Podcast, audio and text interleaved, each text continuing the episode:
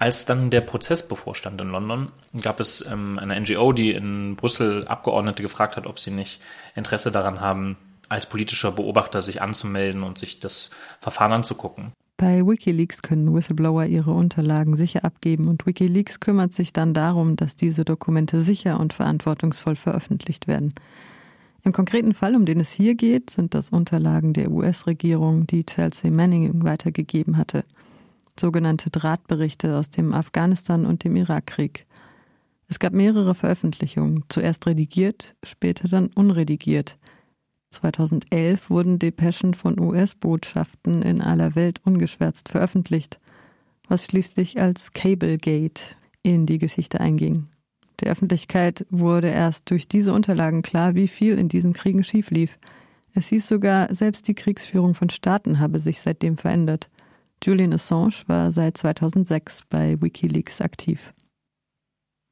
Assange sitzt derzeit in London im Gefängnis. 2010 hatte die schwedische Staatsanwaltschaft Vorwürfe gegen ihn erhoben. Da wurde er auch erstmals verhaftet. Dustin Hoffmann, Büroleiter von Martin Sonneborn von der Partei im EU-Parlament, hat den Prozess seit September 2020 begleitet und aus dem Gerichtssaal kommentiert. Was bisher geschah. Im August 2010 hat die schwedische Staatsanwaltschaft Haftbefehl gegen ihn erlassen. Es ging um Sexualdelikte. Er wurde im Dezember 2010 in London festgenommen, aber auf Kaution wieder freigelassen. Er hat zum Beispiel eine elektronische Fußfessel bekommen. Die Schweden haben Auslieferung beantragt und im Mai 2012 hat ein britisches Gericht dieser Auslieferung zugestimmt. Zu dem Zeitpunkt hatte Julian Assange schon große Angst, dass er von Schweden in die USA ausgeliefert wird. Deswegen hat er sich die Fußfessel abgemacht und ist in die Botschaft von Ecuador geflohen. Das war im Juni 2012. Im August 2012 hat ihm Ecuador dort Asyl gewährt. Er saß aber in der Botschaft fest. Die britische Polizei hat sich vor dem Botschaftsgebäude positioniert und gesagt, sobald du da rauskommst, nehmen wir dich fest. Im Verfahren gab es mal wieder Streitigkeiten ein bisschen über diese Begrifflichkeit. Die Gegenseite ähm, sagt natürlich gerne, dass er frei, frei gewählt hätte jederzeit rausgehen können, aber es war ein äh, de facto Haft seit August 2012, auch wenn er nicht in Haft saß. Im April 2019 hat Ecuador ihm das Asyl entzogen. Das liegt auch daran, dass es in Ecuador einen Regierungswechsel gab in der Zwischenzeit. Und die neue Regierung versucht sich massiv den äh, Vereinigten Staaten anzunähern und wahrscheinlich gab es da Druck und da wurde gesagt, ja, also wenn ihr dies und das wollt, dann müsst ihr Assange Asyl entziehen und das ist dann auch passiert. Die britische Polizei ist dann in die Botschaft gegangen auf Einladung des Botschafters und hat Julian Assange festgenommen.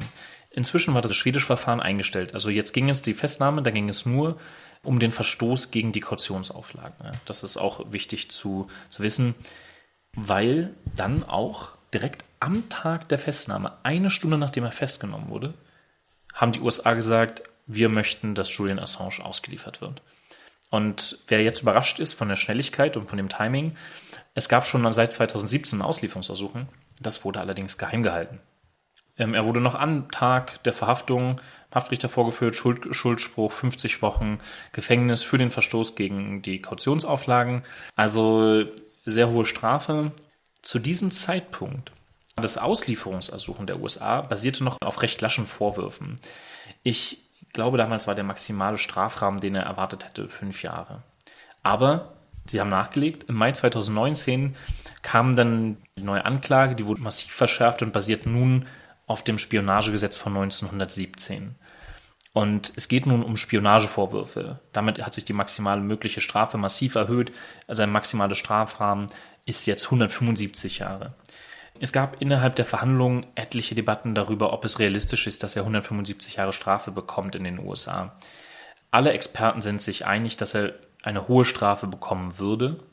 40 Jahre wären quasi auch lebenslänglich. Das ist ein sehr, sehr hoher Strafrahmen. Niemand erwartet, dass er da, wenn er ausgeliefert würde, dass er mit einem blauen Auge davon käme in den USA. Also alles, wenn man sieht, wie viel Energie die Vereinigten Staaten darauf eingesetzt haben, ihm das Leben zur Hölle zu machen, kann niemand davon ausgehen, dass er da eine lasche Strafe bekommt. Das Gerichtsverfahren gegen Assange fand pandemiebedingt in zwei Blöcken mit großem zeitlichen Abstand statt. Im zweiten Teil war der Zugang extrem restriktiv. Viele Presseleute konnten nicht ins Gericht gehen und mussten die Sache über einen Videostream verfolgen. Gleichzeitig war es so, dass NGOs Amnesty International und Reporter ohne Grenzen, die wollten auch gerne das Verfahren beobachten. Das wurde ihnen aber verwehrt. Die haben keinen Zugang bekommen. Das war besonders krass, weil am ersten Tag wurde noch gesagt, okay, wegen Covid, die NGOs und die politischen Beobachter, also Europaabgeordnete, Bundestagsabgeordnete, die kriegen auch einen Zugang zum, zum Stream. Und am ersten Tag der Verhandlungen wurde das alles entzogen. Es wurde, glaube ich, am Freitag davor erst gewährt. Also ein paar Tage später sagt die Richterin, nee, doch nicht. Und dann standen die Leute alle blöd da. Hoffmann hat für seine Videos vor Ort unter anderem mit dem Geschäftsführer von Reporter ohne Grenzen Deutschland, Christian Mier, gesprochen. Mir hat schon sehr viele Verfahren gegen Journalistinnen und Journalisten beobachtet in Ländern, die er klar als Diktaturen bezeichnet und sagte im Interview mit Hoffmann, Ich muss zunächst einmal sagen, dass ich mich in fast allen diesen Ländern, Türkei und Russland, willkommener gefühlt habe als Beobachter einer internationalen Menschenrechtsorganisation, Reporter ohne Grenzen, die Beobachterstatus hat bei den Vereinten Nationen, beim Europarat und anderen internationalen Institutionen, als hier bei diesem Assange-Auslieferungsverfahren. Kommen wir zum Inhalt der Anklage. Nochmal ganz kurz, wie funktioniert so ein Auslieferungsersuchen? Die USA sagen jetzt, wir machen hier dem, dem Julian Assange den Prozess in den USA. Problem bei der Angelegenheit ist, dass dieser Prozess ihnen halt nach diesem Spionagegesetz gemacht wird, was zur Folge hat, dass die Beweise in dem Verfahren geheim sind. Wir wissen also nicht, was die haben, was denen vorliegt. Die sagen halt, der wird angeklagt, der kriegt ein rechtsstaatliches Verfahren hier bei uns. Aber die Beweise, die sind unter Verschluss, die sind geheim. Ist ja eine Spionagesache, es geht ja hier um die nationale Sicherheit, bla bla bla. Wir können also quasi nicht auf einer inhaltlichen Ebene argumentieren. Deswegen geht es hier im Großen und Ganzen auch um formelle Sachen, warum er nicht ausgeliefert werden darf. Okay, dann weiter zur Infrastruktur im Gericht. Damit die Pressevertreter auch was mitbekommen wurde, das in diesen Press Annex gestreamt. Allerdings ist die technische Ausstattung in diesem Gericht so desolat schlecht, dass viele Teile des Verfahrens kaum zu hören waren. Das liegt daran, dass die Mikrofontechnik dort so schlecht ist, dass sobald jemand nicht unmittelbar ins Mikrofon spricht, versteht man die Leute nicht mehr. Und die Raumakustik ist so schlecht, dass man die Leute teilweise, selbst wenn man im Raum war, nicht richtig verstanden hat. Die meisten Zeugen wurden per Videolink zugeschaltet, viele auch aus den USA. Einige Leute äh, sind da quasi um 4 Uhr morgens in den USA uns zugeschaltet worden. Es gab immer wieder riesige technische Probleme in ganz vielen Details. Ver verwischt so ein bisschen das, wo man sich so fragt, okay, ist das jetzt, ist das Absicht, ist das Inkompetenz, ist das Mangel an Ressourcen? Also im ersten Teil zum Beispiel diese Audiotechnik. Ich habe mich extrem viel mit der Frau ähm, auseinandergesetzt, die verantwortlich ist für das Gericht. Und man hat ja gemerkt, und die arbeitet halt mit den Mitteln, die sie hat. Das war keine Bösartigkeit. Dieses Verfahren gehört ja eigentlich gar nicht in diese Gerichte. Das ist ja daher nur quasi verlagert, weil mehr Platz benötigt wird. Und die haben halt kein Geld. Das ist halt alles alt und runtergekommen. Und die haben sich dann auch gerade im ersten Teil bemüht. Aber ich meine, aus, aus Schrott konnten die halt auch nichts rauszaubern. Es war dann für alle Beteiligten sehr belastend. Und wenn man halt darum denkt, dass es um das Leben eines Menschen geht, ist das sehr, sehr traurig. Im zweiten Saal gab es auch eine Besuchertribüne, die dann auch für die Öffentlichkeit Plätze bereitgehalten hat. Das waren immer so zwei bis drei Plätze, ähm, weil, das ist auch besonders absurd, ähm, drei Plätze für VIPs zurückgehalten wurden. Diese VIPs sind aber nie aufgetaucht, die Plätze blieben immer frei. Einfach sinnlos blockierte Plätze. Irgendwann ist dann so durchgesickert, dass die Plätze irgendwie für die australische Regierung vorgehalten sind. Und dann hat jemand bei der australischen Botschaft angerufen und meinte, ey, Leute, hier sind drei Sitzplätze im Assange-Verfahren für euch reserviert. Wieso kommt denn hier nie jemand?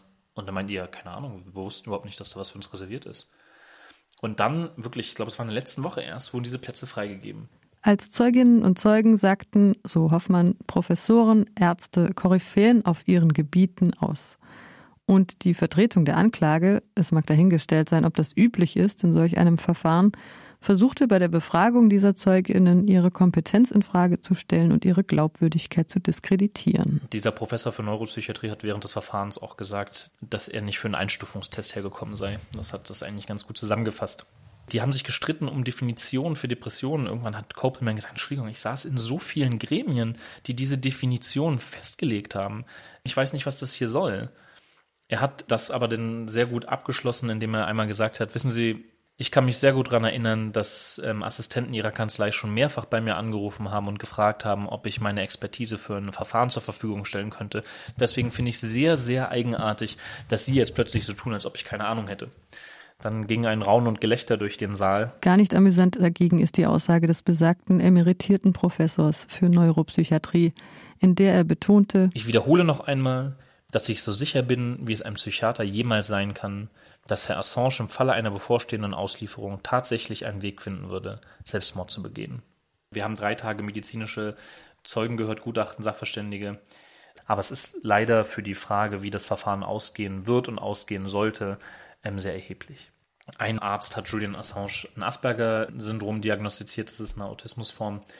Also A steht es in der Wechselwirkung mit den Depressionen und B ist es so, dass es sehr, sehr fraglich ist, ob er in den Vereinigten Staaten entsprechend angemessen behandelt werden würde.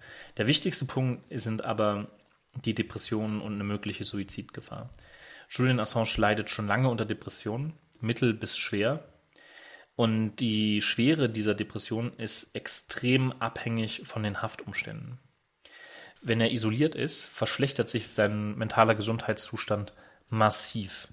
Und er hat panische Angst davor, in die USA ausgeliefert zu werden, weil er davon ausgeht, dass er da auch in Isolation sitzt.